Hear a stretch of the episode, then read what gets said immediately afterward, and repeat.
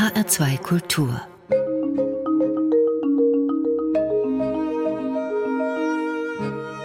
Doppelkopf Am Tisch heute mit dem Herrn der Maden, Marc Benecke. Gastgeberin ist Nicole Abraham.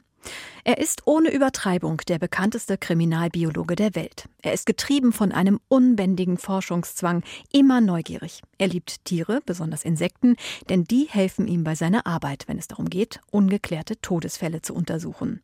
Benecke schreibt Bücher und hält Vorträge über seine Arbeit. Dr. Marc Benecke, alias Herr der Maden, Dr. Made, Makito, Bene, Dr. Doom. Guten Tag, ich freue mich, dass Sie heute mein Gast sind. Einen wunderschönen guten Tag. Herr Benecke, wer nennt Sie eigentlich wie? Boah, das ist ganz schwer zu sagen. Also mit dem Dr. Made, das ist eher so eine äh, Printpresseerfindung, also in Zeitungen und Journalen hört sich das irgendwie gut an. Aber manche Boulevardmedien machen es auch nicht mehr. Zum Beispiel hatte ich kürzlich einen Kannibalenfall, den ich kommentiert habe. Also ich sollte den kommentieren. Und da hat dann die Bild-Zeitung sogar Abstand davon genommen, Dr. Made zu schreiben, weil denen das zu doof und gruselig war. Ansonsten sagt jeder, was er will und jede. Also, also es ist, es steckt kein System dahinter, kein erkennbares. Sehr unterschiedlich, ja. Was genau macht denn eigentlich ein Kriminalbiologe? Da gibt es viele Sachen. Zum Beispiel könnte man, was ich nicht bin, deswegen sage ich könnte, Kriminalrat oder Kriminalrätin werden. Dann wäre man beim Landeskriminalamt und äh, untersucht dann zum Beispiel Erbsubstanzspuren. Also da ist man dann sozusagen in der Behörde drin und dann dürfen aber nur Aufträge angenommen werden, die von der Polizei oder Staatsanwaltschaft kommen. Ich bin jetzt sozusagen ein ja, Spiegelbild oder eine andere Seite der Münze, selbe Münze, selber Spiegel. Ich muss von jedem Menschen, der mich fragt, die Aufträge annehmen. Das musste ich schwören bei einem äh, Plastikglas warmem Sekt in der Industrie- und Handelskammer, als ich vereidigt wurde. genau. Also die Vereidigung ist formell, hat die stattgefunden am Tag, an dem das World Trade Center eingestürzt ist. Das war, deswegen werde ich das nie vergessen. Mhm. Und das bedeutet, dass ich die schrägen Sachen kriege, die sonst durch den Filter fallen. Und dann untersuchen wir eben alles, was wichtig ist in diesem Fall. Aber es gibt eine Besonderheit, weil ich öffentlich bestellt und vereidigt bin, darf ich nicht, das nennt man ausforschen. Ich darf also nicht wie ein Privatdetektiv mit hochgeschlagenem Trenchcoat-Kragen und äh, einem Glas Rotwein in der Hand durch die regenbedeckten Kopfsteinpflasterstraßen geistern. Also das ist dann verboten. Sie schauen bei diesen Untersuchungen auch Insekten an. Welche Rolle spielen die Insekten und welches Insekt die größte Rolle? Die größte Rolle spielt meistens eine grün schillernde Fliege, die eigentlich auch jeder aus der Biotonne kennt, oder die blau schillernden, die, die gibt es auch, weil von denen ist die Wachstumskurve bekannt. Also wir wissen, bei welcher Temperatur die wie schnell wachsen. Und da die auch auf Leichen gehen, lässt sich anhand der Larven dieser Tiere, die legen also Eier auf die Leichen ab, lässt sich die Besiedlungszeit anhand der Entwicklungsdauer festlegen. Also kurz gesagt, je größer die Larve am Anfang, umso länger liegt die Leiche da und dann schrumpfen die Larven allerdings wieder. Deswegen braucht man da auch Biologen und Biologinnen für und kann das nicht rein technisch lösen, indem man nur die, sagen wir mal, die Größe fotografiert, sondern wir müssen auch gucken, ob die jetzt wieder im Schrumpfungsstadium sind, wo sie sich dann später zur Fliege umwandeln, nach einer Verpuppung. Und das ist eine der vielen Möglichkeiten. Werden Sie denn jetzt auch gerade während der Pandemie zu solchen Fällen gerufen? Das hat vielleicht abgenommen. Sie waren ja auch noch zu Vorträgen unterwegs. Dann gab es eben die forensischen Untersuchungen. Arbeit gibt es im Grunde immer, aber waren auch Fälle ja. dabei? Ja, ja, also ich bin mittlerweile, das hat man, früher hieß das auch tatsächlich so, das ist also jetzt keine Erfindung von mir, Obergutachter. Es gibt von den öffentlich bestellten und vereidigten Sachverständigen für meinen Fachbereich niemanden sonst. Ich bin der Einzige, der das macht. Und das führt dazu, dass ich also auch Gutachten, die andere aus anderen Bereichen gemacht haben, zum Beispiel jetzt polizeilichen Bereich oder eben nicht öffentlich bestellte und vereidigte, dass die dann bei mir landen und dann prüfe ich die nochmal. Oder am anderen Ende dieses Spektrums, wenn man so möchte, kommen halt eben die ganzen niederschwelligen Fälle, die keiner ernst nimmt. Deswegen haben wir immer genug zu tun. Und Sie beantworten die Fragen Ihrer Fans zum Virus. Per Social Media oder Mail haben Sie Fragen bekommen. Die Antworten finden wir dann online auch auf virusonline.de oder auch im Buch Virus für Anfänger, das im August erschienen ist. Da hätte ich auch gleich mal eine Frage. Sehr gut. Warum horten die Menschen eigentlich Klopapier? Ich meine, so aus Biologensicht, da heißt es doch immer, in Krisenzeiten stehen so die Einzelinteressen des Menschen zurück und äh, der Zusammenhalt ist wichtiger. Nee, nee, also überhaupt nicht. Also alle Lebewesen haben so eine, das, das nennt sich Flight or Fight äh, Response, also die entweder hauen die ab oder sie kämpfen. Und äh, beides ist natürlich was ganz Einzelnes. Ne? Also mhm. ich haue ab oder ich kämpfe. Und äh, biologisch gesehen ist das jetzt, wenn man in die Ecke gedrängt sich fühlt oder auch tatsächlich ist, dann entwickelt man halt die entsprechenden Kräfte. Und deswegen ist das jetzt nicht so verwunderlich. Die Antwort kann man aber auch anders geben auf die Klopapierfrage. Mhm. Es hängt damit zusammen, dass die Menschen Zahlen und Daten überhaupt gar nicht wahrnehmen können und verstehen können und auch keine Lust dazu haben. Also äh, es gibt ja keinen Klopapiermangel. Das heißt, äh, meine Frau, die ist sehr nüchtern bis roboterhaft. also die hat sehr wenig Gefühlsäußerungen und ist sehr äh, noch trockener und sachlicher als ich. Und die hat gesagt, es wird nicht eine Rolle Klopapier extra gekauft, weil nur dadurch, dass die Menschen das Klopapier kaufen, entsteht der Klopapiermangel, also mehr Klopapier kaufen. Es gibt dazu sehr, sehr schöne Experimente, zum Beispiel zum Börsenhandel. Börsenhandel ist ja lupenreine Einbildung. Es gibt keinerlei Möglichkeit, wie sich das die Börsenmenschen vorstellen, vorherzusagen, was in Zukunft passiert. Es könnte Umweltveränderungen geben, mhm. aber es gibt auch Stimmungsveränderungen. Und da gibt es Tests dazu, zum Beispiel Roboter, die keinerlei Informationen über den Börsenhandel haben. Ja. Die sind, das sind naive Roboter. Wenn die mit Aktien handeln, gewinnen die gegen jeden Chef jeder börsennotierten Firma. Das ist experimentell erprobt. Man hat sogar mit einem Kamel erprobt. Laila hieß das. Das hat auf verschiedene zufällig ausgewählte Aktienstapel hat das Brötchen gelegt bekommen und immer das Brötchen, was sie gefressen hat, war dann der Aktienstapel, der gekauft oder verkauft wurde, auch durch Zufall. Laila hat gegen alle Börsenmenschen gewonnen. Also das ist ein reiner Zufall und nur durch den Glauben, dass wir denken, wir könnten das Börsengeschehen in dieser Weise beeinflussen. Nur dadurch wird das alles getrieben. Und so ist es halt auch beim Klopapier. Weil wir glauben, dass unser Klopapierkauf uns nützen würde, erzeugen wir überhaupt erst den Mangel an Klopapier, der sonst nicht bestehen würde, dann müssten wir auch gar nicht mehr Klopapier kaufen. Ich sage es mal in zwei Worten, es ist einfach schiere Unvernunft. So. Herr Benecke, Sie haben eine beispiellose Karriere, eine riesige Fangemeinde, weil Sie mit Ihren Themen an die Öffentlichkeit gehen. Warum machen das so wenig Kriminalisten? Warum sind Sie diesen etwas anderen Weg gegangen? Nee, Kriminalisten kann ich einsehen. Die äh, haben auch was anderes zu tun. Ich muss dazu sagen, dass die meisten oder äh, ich sage jetzt mal flapsig, alle von denen sind ja bei einer Behörde. Das heißt, ähm, die möchten vielleicht nicht so viele Überstunden machen und wenn sie Überstunden machen, werden sie der Sache irgendwann müde, weil sie die dann halt nicht als Geld ausgezahlt bekommen oder manchmal noch nicht mal als Urlaub zurückbekommen. Und äh, da irgendwann so ab der 500. Überstunde ähm, haben die Kolleginnen und Kollegen einfach keinen Bock mehr, wenn sie ihrer Tochter wieder erklären müssen, zum dritten Mal, dass sie nicht zur Geburtstagsfeier kommen können oder so. Und irgendwann ist das halt so, dass sie dann keine Lust haben, auch noch öffentlich was zu erklären. Hinzu kommt, dass in Behörden auch sehr, sehr viel reguliert wird seit ungefähr 15 Jahren, sodass der Einzelne oder die Einzelne auch nicht mehr so wie früher vielleicht mal was sagen kann oder soll, was jetzt gar nichts mit Ermittlungstaktik zu tun hat. Das hat mit Kriminalistik bei mir nicht so viel zu tun, sondern eher mit, mit Wissenschaft. Ich frage mich eher, warum die Wissenschaftler und Wissenschaftlerinnen nicht öfter öffentlich was erklären. Es gibt nämlich so immer so Tage, wo es heißt, äh, wir müssen nach draußen gehen, die Menschen verstehen uns nicht richtig, die haben keine Ahnung von Zahlen und Daten. Und dann sage ich immer, okay, prima. Ich habe einen Vorschlag für alle, die hier sitzen, gilt aber jetzt für alle. Also, ihr geht jetzt nur zu den Schulen oder Berufsschulen oder Kindergärten, was, was euch halt liegt, wozu ihr Lust habt. Ihr geht dahin und sagt, ich biete an, im kommenden Jahr zehnmal vorbeizukommen. Ich verspreche, ich werde kein Fremdwort benutzen. Das war's. Und ähm, noch nie in den letzten 25 Jahren hat es ein einziger Kollege oder Kollegin gemacht. Und dann, wenn ich das nächste Mal dahin komme und die wieder heulen, dann sage ich, okay, ihr tut ja auch nichts. Also ich weiß jetzt nicht, was es. Also mhm. ich verstehe jetzt mhm. gerade nicht, wo der Grimm oder der, der, der, das Hadern, wo das herkommt.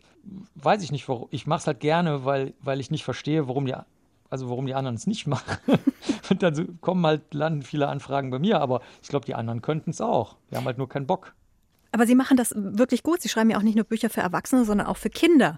Wie mhm. vermitteln Sie Kindern Tod und Mord? Es ist wichtig, nicht zu erzählen, was man erzählen möchte. Ich habe einen Kollegen, der war Professor sein Leben lang an einer kleineren Uni und äh, der hatte auch immer so ein bisschen mehr Zeit als normalerweise, weil der nicht in so komplizierte Sachen eingebunden war. Und der hat aber den Fehler gemacht, deswegen verkaufen sich seine Bücher überhaupt nicht, der Kinder- und Jugendbücher. Der erzählt immer, was er erzählen will. Und ich mache es aber umgekehrt. Ich frage die Leute einfach, was sie hören wollen. Bei Viren für Anfänger, dem Corona-Buch, habe ich nur Fragen beantwortet, die Leute mir gestellt haben. Ich habe keine einzige Sache reingeschrieben, die mir wichtig ist. Bei dem Kinderbuch für ganz kleine Kinder, äh, da geht es darum, was passiert mit einer Maus oder einem, einem Wellensittich oder so, wenn die sterben und einem Hamster, was die Kinder kennen. Und dann habe ich in dem Kindergarten, wo ich war, gemerkt, die Kinder verstehen keine Zahlen, die, die wissen nicht, wie viel ein Monat oder ein Jahr ist. Also wir haben die gefragt, sag doch mal, wann ist denn dein Wellensittich gestorben? Und dann hat das erste Kind gesagt, vor einem Jahr. Und dann hat das zweite Kind gesagt, meine Maus ist auch vor einem Jahr gestorben. Und das dritte Kind hat dann gesagt, ja, weiß ich nicht, zum Beispiel meine Maus, die ist auch vor einem Jahr gestorben. Ich gesagt, okay, irgendwas stimmt hier nicht. Ja. Ich glaube nicht, dass der Sensenmann allen Kindergartenkindern vor einem Jahr die Haustiere weggenommen hat. Und ähm, dann habe ich den Kindergärtner gefragt und er hat gesagt, nee, die, die wissen nicht, wie viel ein Jahr ist. Ist doch klar, die sind ja noch viel zu klein dafür. Und deswegen haben wir es dann so gemacht, dass wir nur erzählt haben, was mit der Maus passiert, ohne Zeitachse. Um mhm. jetzt nur mal ein Beispiel zu nennen. Also das heißt, da kommen dann Fliegen, legen Eier ab und fressen das weiche Gewebe und am Ende liegt ein Skelett fertig. Das ist das ganze Buch, Kinderbilderbuch. Und so mache ich das immer oder als ich gemerkt habe, dass die Menschen Fremdworte zwar nachplappern, aber überhaupt nicht wissen, was das ist, zum Beispiel Molekül. Kein normaler Mensch weiß, was ein Molekül ist, dann habe ich das sofort aus meinem Wortschatz gestrichen. Also mehr ist es nicht. Einfach den Leuten zuhören und fertig. Da haben wir doch schon mal ein bisschen Marc Benecke kennengelernt. Sie sind jemand, der aus der Masse hervorsticht. Sie sind tätowiert, Sie tragen vorzugsweise schwarz, Sie beschäftigen sich mit dem Tod, mit Insekten. Wer ist Marc Benecke noch? Ach, keine Ahnung. Also ich, ich, bin für mich einfach nur irgendwie äh, sechs Jahre alter Junge, der Steinchen einsammelt und das Vergrößerungsgerät legt. Also ich habe wirklich als Kind, hatte äh, mir mein Vater mal ein so ein ganz billiges Plastikmikroskop geschenkt. Aber das war also mein Lieblingsgegenstand da. Und dann hat, hat, ähm, hat er später einen, einen, Tisch gebaut, wo ich chemische Experimente machen konnte, damit im, im Teppich keine Löcher waren. Ich bin immer noch so äh, geblieben, wie ich schon immer war. Ich glaube, da gibt es keine Geheimnisse irgendwie. Darf ich Ihnen einen Musikwunsch erfüllen? Also ohne Sie jetzt irgendwie ja, leiden zu wollen, äh, aber Sie sind großer Leonard Cohen-Fan. Sie haben sogar mhm. selbst ein Album mit Bianca Stücker aufgenommen. Mhm. Was hat es damit auf sich? Es ist halt so, ich bin ja, ich bin ja viel in der Gothic-Szene und, und halte da sehr viele Vorträge auch. Und ähm, einer der Urväter in der, in der Gothic-Szene, der aber völlig vergessen ist, also den kennt überhaupt gar keiner. Also eher kennen den die sogenannten Normalos oder Stinos, also die stinknormalen Leute. Also Leonard Cohen, der ist aus den 60ern, 70ern vielleicht noch bekannt. Ich war mal bei einem Konzert von ihm, da saßen auch wirklich nur alte Leute. Also da war ich mit Abstand der Jüngste, der da saß. Und das fand ich, konnte ich überhaupt nicht verstehen, weil er so ähm, eigentlich auch gute Subkulturbezüge hat und, und der Urvater des Gothic wirklich auch ist. Und dann habe ich zur Bianca gesagt, komm, weil die immer sagt, wünsch dir doch mal was von mir, weil ich immer nur sage, ich mache das, was du möchtest. Und dann sagt sie, okay, jetzt machen, jetzt möchte ich mal was machen, was du willst. Und dann habe ich gesagt, ja, dann lass uns Leonard Cohen Lieder aufnehmen. Und das war toll, weil dann durfte ich auch noch im KitKat Club in Berlin, der jetzt geschlossen ist und vielleicht auch für immer geschlossen wird nach der Pandemie, weil der Mietvertrag ausläuft. Das ist ein ganz verrückter, bunter, äh, toller, subkultureller äh, Laden durfte ich noch drehen. Vielleicht das letzte Video, was da jemals gedreht wurde. Das habe ich dann auch mit dem Leonard Cohen-Stück gemacht. Ganz viele Bands, die wir toll finden, aus dem Elektrobereich haben mitgemacht. Patenbrigade Wolf und Umf, die haben dann Remixe gemacht. Und da war ich wieder das kleine Kind im Sandkasten, was also etwas, was ich interessant und toll und kulturell wertvoll fand, mit der Hilfe von ganz vielen anderen, die davor noch nie was davon gehört hatten, einfach umsetzen konnte. Das hat einen riesen Spaß gemacht. Das heißt, wir spielen jetzt was von Leonard Cohen? Dance Me to the End of Love.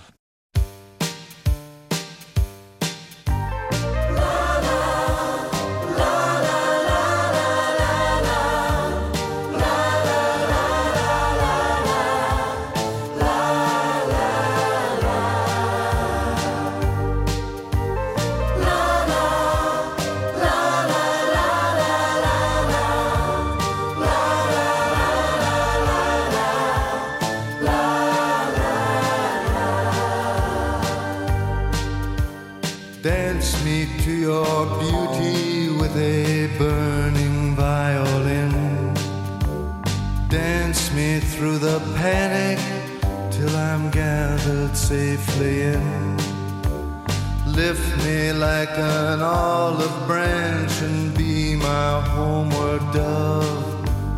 Dance me to the end of love. Dance me to the end of love. Oh, let me see your beauty when the witnesses are feel you moving like they do in Babylon. Show me slowly what I only know the limits of. Oh, dance me to the end of love. Dance me to the end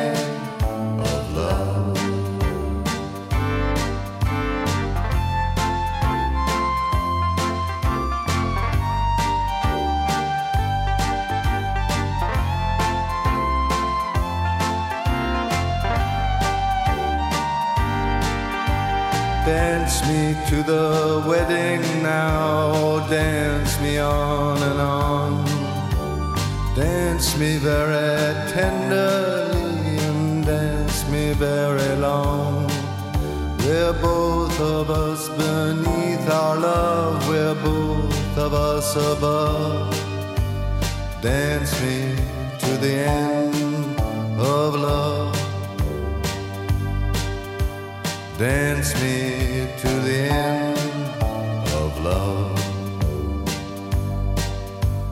Dance me to the children who are asking to be born. Dance me through the curtains that our kisses have outworn. Raise a tent of shelter now, though every thread is torn. Dance me to the end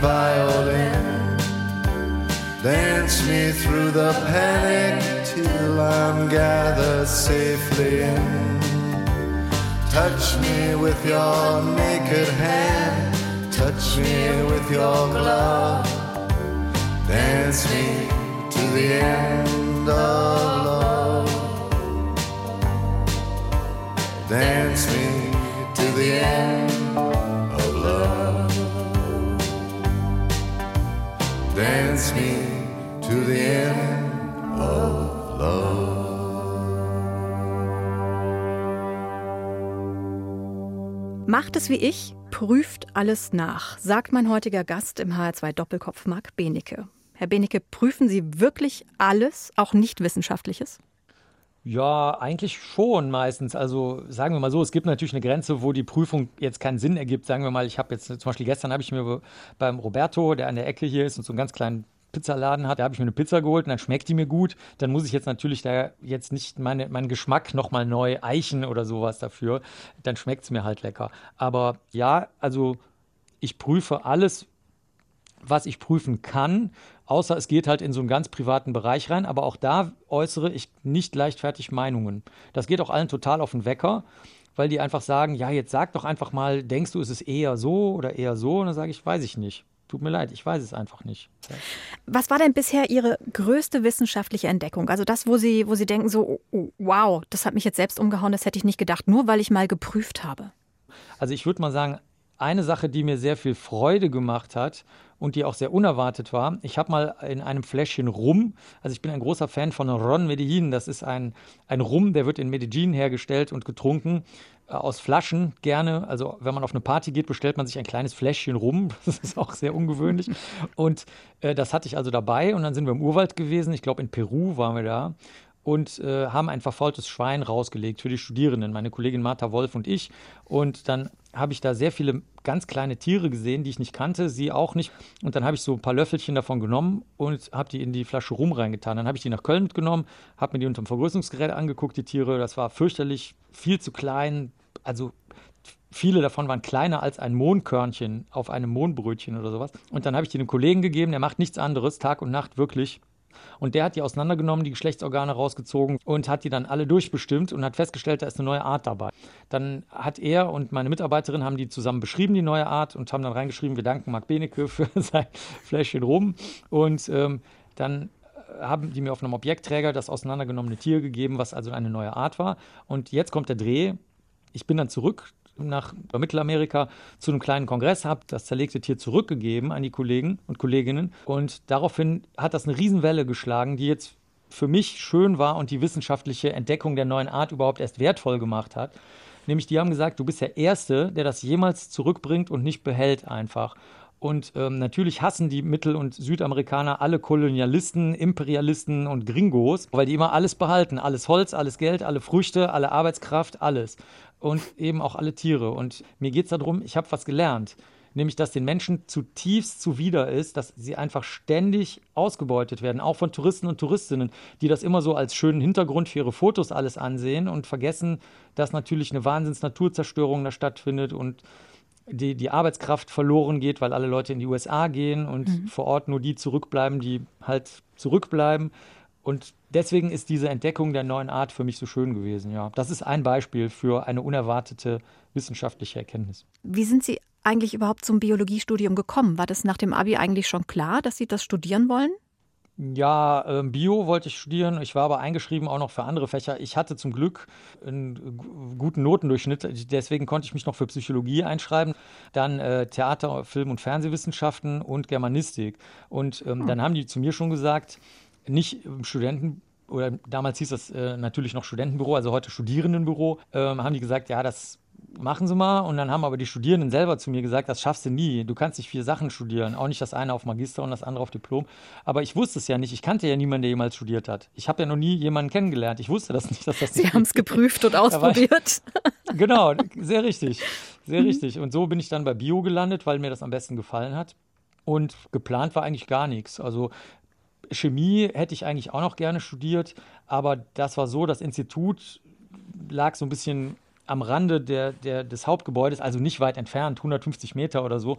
Und ich bin dann aber in diese anderen Fächer sozusagen reingestrudelt worden, weil die so, die haben dann Studierendenpartys gehabt, die Biologen zum Beispiel und so. Und dann habe ich mir gedacht, ja, okay, alles gut. Bleibst du dabei? Da. Es wird schon ja. was. Nach dem Doktor sind Sie in die USA gegangen, haben Kurse bei der FBI Academy belegt. Das ist ein Traumlebenslauf für einen Kriminalbiologen. Zufall oder haben Sie bewusst darauf hingearbeitet? Nee, nee, das war alles Zufall. Also ich bin nach New York gekommen, weil meine alte Chefin aus Köln war die Leiterin der Abteilung für genetische Fingerabdrücke in Manhattan, also in New York City geworden. Und ähm, da, so bin ich dann da fest angestellt worden. Es konnte ja kaum jemand genetische Fingerabdrücke. Besonders wenn die Leute das konnten, haben sie es nicht für diese äh, niedrige Bezahlung gemacht. Also das Problem war, man musste in New York wohnen, das stand im Vertrag, also in Manhattan wohnen. Teuer. Und das konnte sich keiner leisten. Also beziehungsweise das konnte man sich schon leisten, wenn man so wie ich eins zu eins das gesamte Einkommen nur für die Miete ausgegeben hat. Und äh, die FBI Academy ähm, war deswegen für mich nicht so ein Problem, weil damals alle Leute, die genetische Fingerabdrücke gemacht haben, sich noch kannten. Das war eine ganz, ganz kleine Community. Die sind ja erst 1985 vom Kollegen Alec Jeffreys aus äh, England übrigens, nicht aus den USA, beschrieben worden, also entdeckt worden, erfunden worden sozusagen. Und dann habe ich wirklich, das bleibt heute in dieser Sendung leider so ein bisschen unser, unser Leitfaden, mhm. wie ein kleiner Junge, habe ich dann einfach angerufen beim, beim sogenannten Legal Attaché. Das ist der Kontaktmann zum FBI. Manchmal sind es auch Geheimdienstleute so und äh, habe gesagt, ja, ich würde da gerne mal mitmachen beim genetischen Fingerabdruckskurs. Und dann haben die gesagt, ja, der ist dann und dann. Und dann habe ich zu deren totaler Verblüffung gesagt, da kann ich nicht. Da ist die Frühjahrstagung der Deutschen Gesellschaft für Rechtsmedizin. Und dann habe ich natürlich gedacht, okay, die werden jetzt nie wieder mit dir reden, als ich gemerkt habe, wie idiotisch das von mir war. Und dann ist aber was ganz anderes passiert. Dann haben die gesagt, ah ja, da mach doch beim Kurs für explodierende Schweine mit. Wir haben so einen Kurs, wo wir ähm, wegen Terrorismus Schweineleichen explodieren lassen und dann gucken, welche Insekten darauf leben. Und als ich dann dort war, waren es dann nicht explodierende Schweine, sondern nur verfaulende Schweine, was für mich natürlich angenehmer war. Und ähm, dann bin ich später sogar Trainer geworden, weil sie gesagt haben, okay, der interessiert sich so dafür und will auch kein Geld.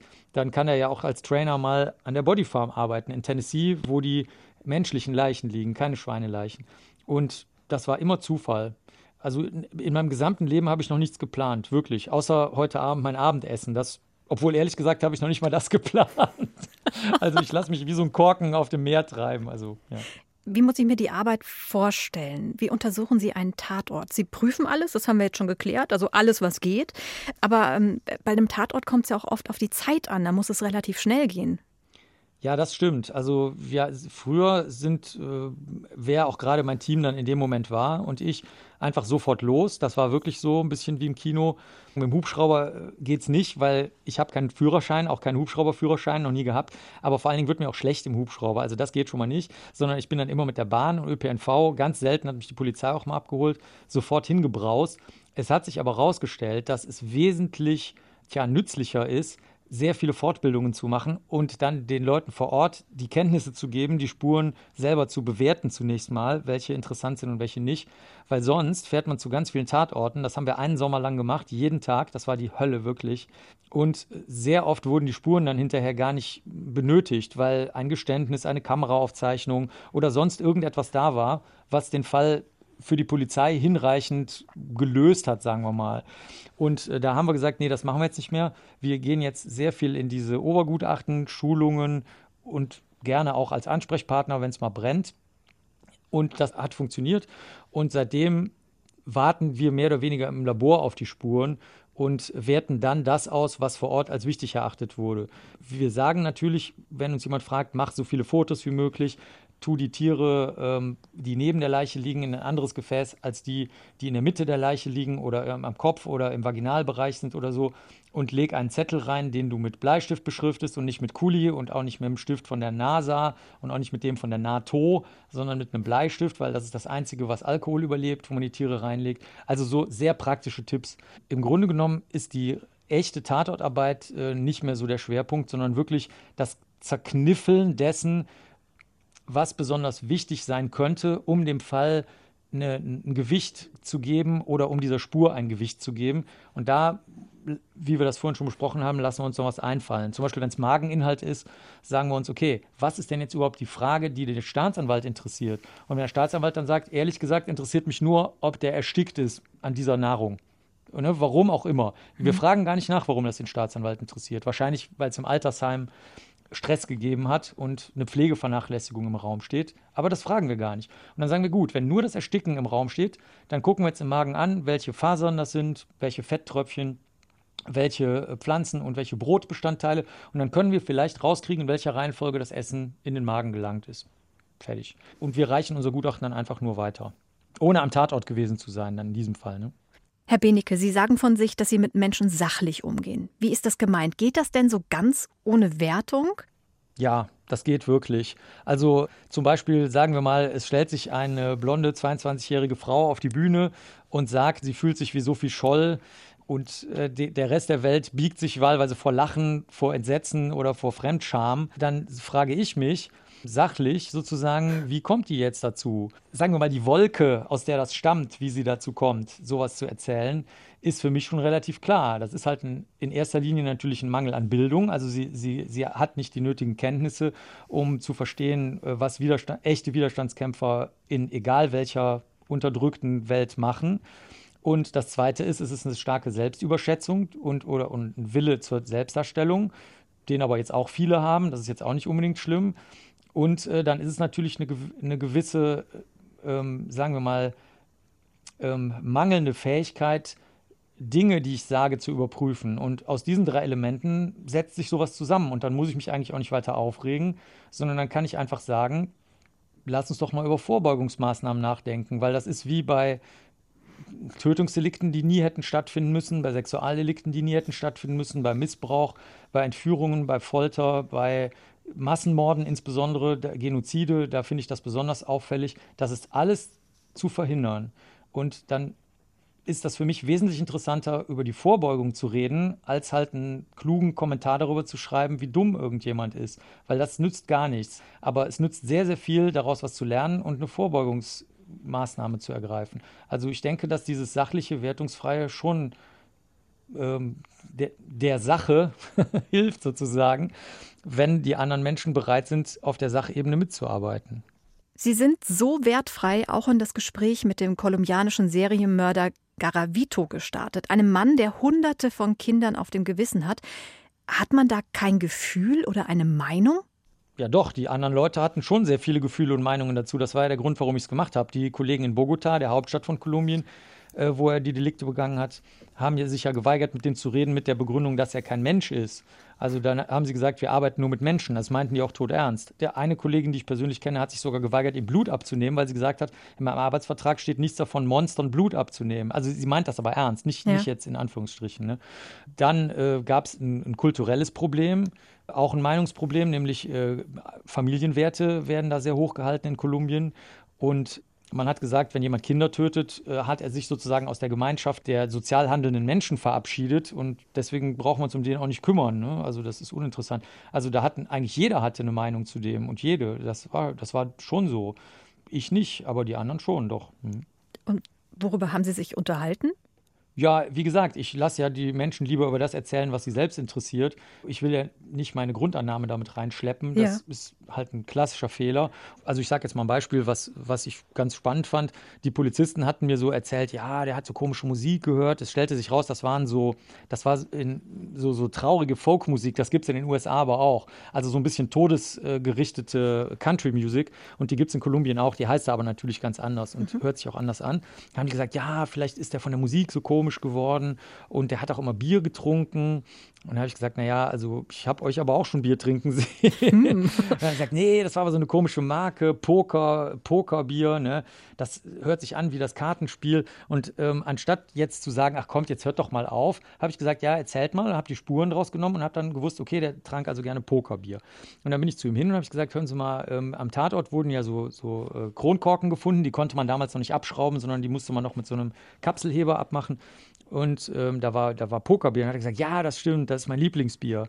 Ich gesagt, ja, und warum haben Sie die Kronkorken da liegen lassen? Das ist doch irgendwie gefährlich. Also dann wollten Sie da so Spuren hinterlassen. Und dann hat er mich ganz verblüfft angeguckt und hat gesagt, hä, ich habe die einfach liegen lassen, weil ich habe halt total viel Bier getrunken und war total besoffen. Ende. Und das war halt sehr, sehr spannend für mich, weil dann habe ich verstanden, dass er eben nicht vorsätzlich das liegen gelassen hat, obwohl man da eine super Krimi-Story daraus hätte schreiben können, war aber gar nicht so. Sondern der war halt einfach totaler Alkoholiker. Und mhm. so, so kommt man quasi von Hölzchen auf Stöckchen und erfährt einfach Dinge, die man gar nicht bewerten braucht. Die kann man einfach aufschreiben und dann kann ja jeder selbst sich daraus ein Bild machen. Ein psychiatrisches, ein psychologisches, ein spurenkundliches, ein juristisches, ein journalistisches. Muss ich ja nicht machen. Ich bin ja nur der Berichterstatter, nur da außer mir niemand mit ihm geredet hat, wären diese ganzen genannten Blickwinkel nicht möglich gewesen, weil es keine Daten gegeben hätte. Mhm. Sie haben noch Musikwunsch frei. Master Song von Bianca Stücker und Marc Benecke, Remix von Patenbrigade Wolf.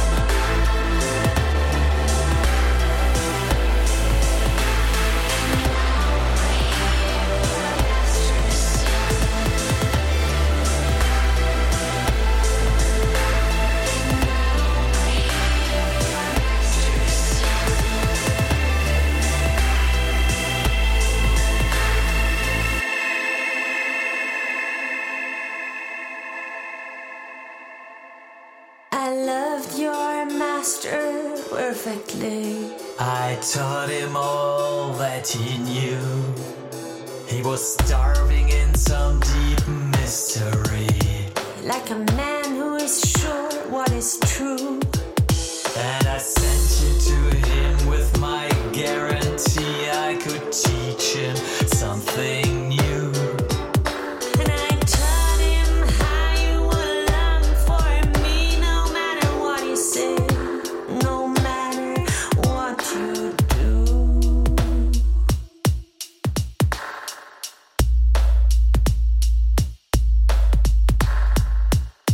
Mastersong von Bianca Stücker und Marc Benecke im Remix von Patenbrigade Wolf. Gewünscht von meinem heutigen HR2 Doppelkopfgast, dem Kriminalbiologen Marc Benecke.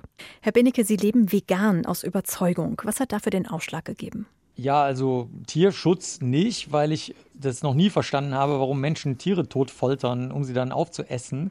Also das fand ich sowieso schon immer bescheuert. Aber ich muss dazu sagen, dass ich als Kind auch mal netterweise von einem Freund von mir, der ist ein Sohn vom Metzger, mal mitgenommen wurde. Die haben mir alles ganz nett gezeigt und so.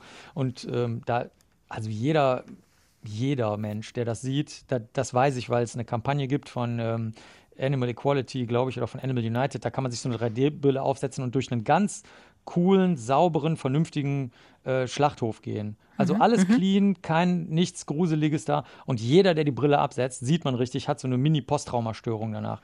Das wird auch nicht kommentiert. Also dass die Tierrechtsorganisation macht auch kein Debriefing mit denen und sagt nur so, ja, so sieht's halt aus. So, da kommt dein Fleisch halt her. Ich weiß jetzt nicht. So ist das halt. Ne? Und ähm, also das ist das eine. Und das andere, was ich aber wesentlich wichtiger finde, ist äh, die schnellste Methode, die allerschnellste, wie wir den CO2-Ausstoß vermindern können, die ganze Landfläche für Wälder, Pflanzen, Tiere, die uns ja vor den Augen wegsterben, also Insekten und Amphibien sind ja am Aussterben, was eine unfassbare Katastrophe ist. Das wäre so, als ob ich sagen würde, die Sowjetunion, Indien, Australien und Südamerika sind weg. Und da würden alle sagen, ach na ja, das wird schon gut gehen. Also, äh, Hast du gehört, was ich gerade gesagt habe? ne? Also, was man auf einer Karte sehen kann, was man messen kann.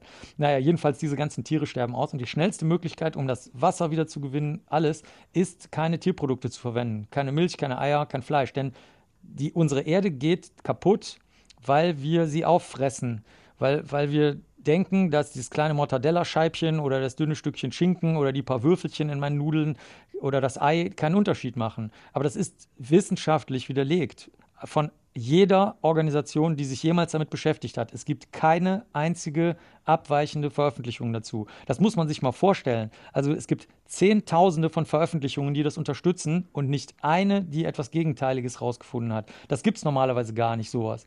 Die schnellste Möglichkeit, um das, was wir alle wollen, nämlich diese Klimaveränderung zu beenden, ist, keine Tierprodukte zu verwenden, weil das Land verbraucht wird. Also pflanzenbasierte Ernährung verbraucht nur ungefähr, sagen wir mal, na, vielleicht 20 Prozent der Landfläche, des Wassers und so weiter, die äh, für tierproduktorientierte Ernährung verwendet werden.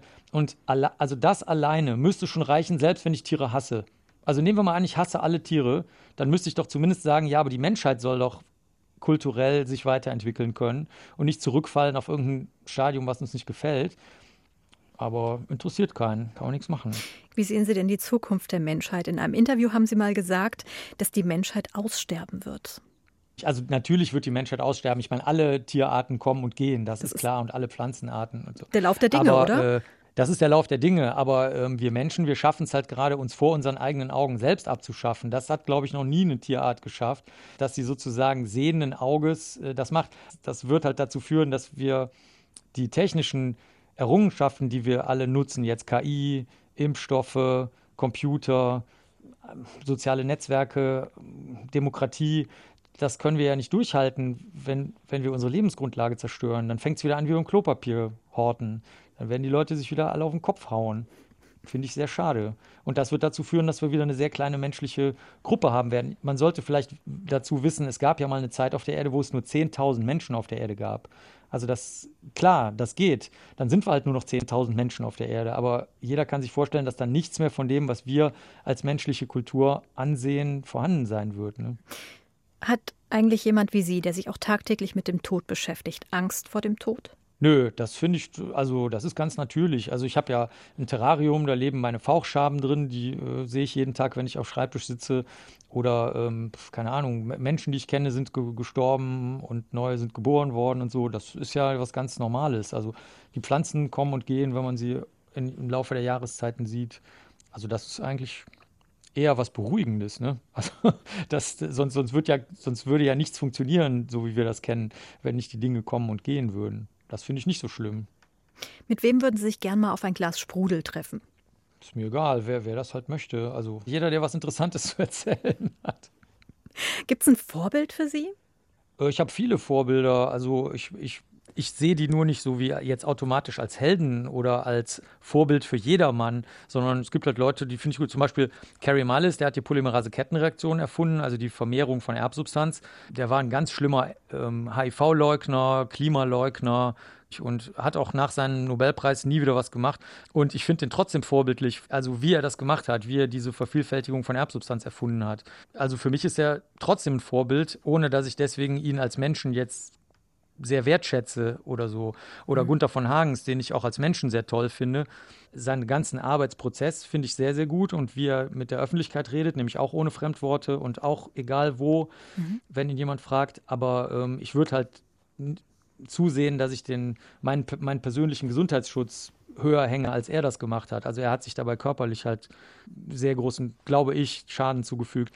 Oder viele Menschen haben für mich Dinge, die ich toll finde. Von Albert Einstein habe ich zum Beispiel, der hat so eine Art soziales Vermächtnis geschrieben. Das habe ich komplett in meiner Biografie abgedruckt am Ende. Und viele Leute haben das gar nicht gemerkt. Die haben gesagt, Hö, das war von Einstein. Habe ich gesagt, ja, es steht doch groß drüber und es sind noch Anführungszeichen da. Klar, ist, also das passt jetzt auch zu mir, aber ansonsten kann ich mich natürlich nichts mit dem vergleichen. Also ich verstehe bis heute die Relativitätstheorie nicht. Ich habe mir die hundertmal in Kindersendungen angeguckt, auf YouTube, im, im Museum, überall. Ich verstehe es trotzdem nicht. Also ne, deswegen kann ich mich mit dem, es wäre ein bisschen, wie soll ich sagen, ein bisschen idiotisch zu sagen, der ist mein Vorbild, wenn ich noch nicht mal Relativitätstheorie verstehe. Aber trotzdem finde ich seine sozialen Gedanken extrem, also 100 Prozent vorbildlich. Ich muss jetzt gestehen, ich habe jetzt einen Moment gebraucht, bis das hier so bei mir angekommen ist. Was für Viecher sind bei ihm im Terrarium und sind das genau die, die Sie dann aufessen würden, wenn sie denn tot sind? Nee, nee, die, die, Oh. die fressen Gebüsch irgendwie. ja, Aber das, nee, die, ich, ich weiß nicht, ob die Menschen fressen, das hat, glaube ich, noch niemand ausprobiert. Also von mir kriegen die jedenfalls nur Möhrenschalen. einfach mal die Hand reinhalten. nee, aber, Nee, nee, nee, also das haben die noch nie versucht, mich aber das bringt mich zu der anzubeißen. Frage, dass ich äh, wirklich überlege, ist es nicht, wenn man weiß, wie man zersetzt wird, also wenn man dann tot ist, hat das nicht irgendwas Gruseliges an sich? Nö, also meine Erfahrung ist, sobald Menschen wissen, wie irgendwas funktioniert, finden sie es beruhigend und haben keine Angst mehr davor. Ich glaube, das ist wie Licht in einem dunklen Raum anmachen. In einem dunklen Raum ist hoffentlich jeder vorsichtig oder hat sogar Angst. Und sobald das Licht an ist, weiß ich halt, wo was steht, wo ich dann gegen renne und wo nicht. Also ich bin hundertprozentiger überzeugter Anhänger von Aufklärung. Also wenn ich weiß, wie etwas funktioniert, brauche ich davor keine Angst mehr haben. Welches Projekt steht als nächstes an bei Ihnen? Ich muss äh, einen Stapel Comics morgen in die Stadtbibliothek bringen. Ich habe der Stadtbibliothek Köln meine gesamte Karl Barks-Sammlung, meine gesamte Marvel-Sammlung, das sind so Comics, vermacht. Und jetzt als nächstes ist die komplette Sonnenstein-Sammlung dran, die als Hardcover dann in die Stadtbibliothek Köln aufgenommen wird. Das ist mein nächstes Projekt für morgen früh. Herr Benecke, Sie haben gesammelt und geben freiwillig ab? Ja klar, das ist kommen und gehen. Ich habe verstanden, dass alles kommt und alles geht in unseren menschlichen Blickfeldern und unserer Lebenszeit. Ähm, ja, da wundern sich viele drüber. Also ganz, es ist auch gestern, hat zum Beispiel ein altes Gruppenkind von mir, ich bin Jugendgruppenleiter gewesen früher und ähm, hat geschrieben, dass ich äh, meine Lieblingsplatte ihm geschenkt habe. Das, das äh, steht bei Facebook und bei Instagram. Das waren die Ärzte ab gestern, 18. Äh, ja, genau. Also das hat damals keiner verstanden, weil das also ein ganz, das war, damals waren Schallplatten noch was Wertvolles und ich muss sagen, ich, ich habe mich wie verrückt gefreut, als er mir jetzt äh, Jahrzehnte später geschrieben hat und gesagt hat, das fand ich damals total eindrucksvoll und toll. Also ich finde, ein Geschenk ist mehr wert, als es zu sammeln und selber zu besitzen. Alles kommt und alles geht. Auch unser Gespräch jetzt im HR2 Doppelkopf. Vielen Dank, dass Sie unser Gast waren. Einen letzten Wunsch darf ich noch erfüllen. Was wäre der übrigens, wenn es kein Musikwunsch wäre? Ruhe. Und dass meine Frau mir meine Hand hält, wenn sie hoffentlich länger lebt als ich. Und jetzt haben wir noch einen Musikwunsch. Jubilee Street von Nick Cave. dann gibt's den jetzt auch für Sie. Herr Benecke, vielen Dank, dass Sie unser Gast im HR2 Doppelkopf waren. Dankeschön. Ne? Tschüss.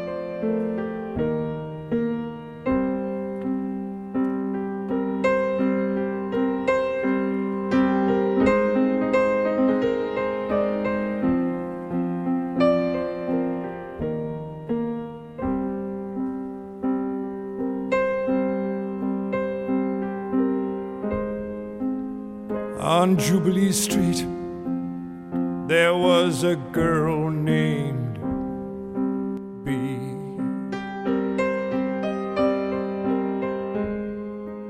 She had a history, yeah, but she's got no past.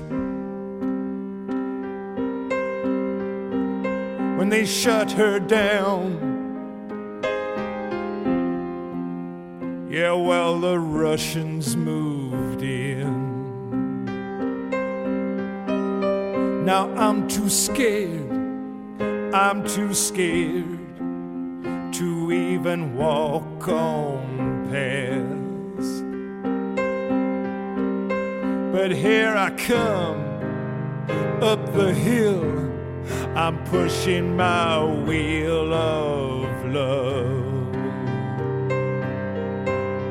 I got love in my tummy and a tiny little pain.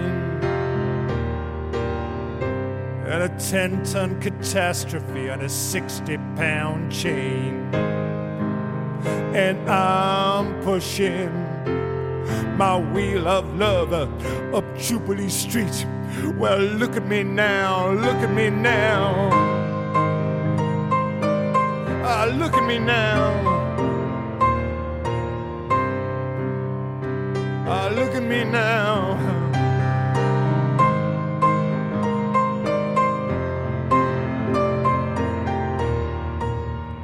Look at me now. The problem was she had a little black book.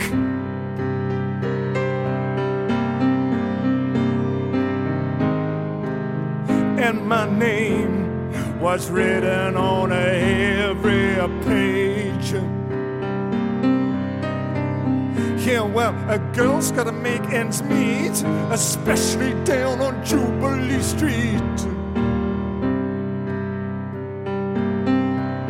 I was out of place and time. I was over the hill. I was out of my fucking mind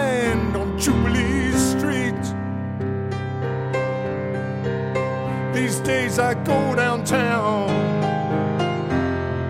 in my tie and a tails. I gotta a fetus, yeah, on a leash.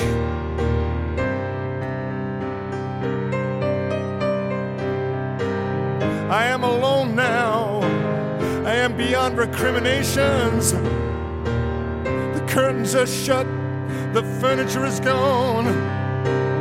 I'm transforming, I'm vibrating, I am a glowing, I am a flying. Well, I'm transforming, I'm vibrating.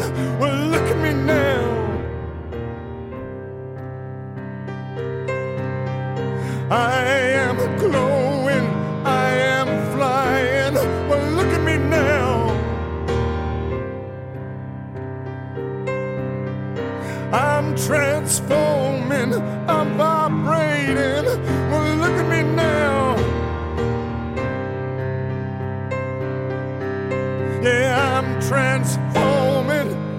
I'm vibrating, I am glowing, I am flying. Look at me now.